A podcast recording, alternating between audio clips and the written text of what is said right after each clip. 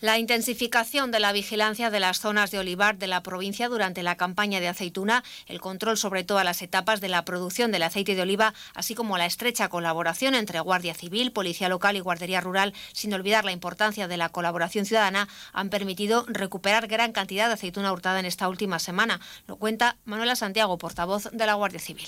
A lo largo de los últimos días ha tenido lugar un repunte en cuanto al número de aprehensiones de aceituna en la provincia, llegando a recuperar la Guardia Civil hasta 7 toneladas en una semana. Eh, las aprehensiones más importantes han tenido lugar en Malagón, Cuenca, Almedina, Fuente el Fresno y Saceruela, aunque el fruto recuperado eh, procedía de diversas zonas de la provincia.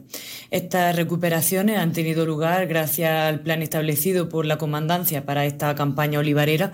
que intensificaba la vigilancia sobre todas las etapas de la recolección, así como por la estrecha colaboración con Policía Local, Guardería Rural y los agricultores de la zona. Como consecuencia de estas aprehensiones, ya hay seis personas investigadas y otras tres detenidas, aunque probablemente este número aumente en los próximos días. Y sin dejar el campo a Saja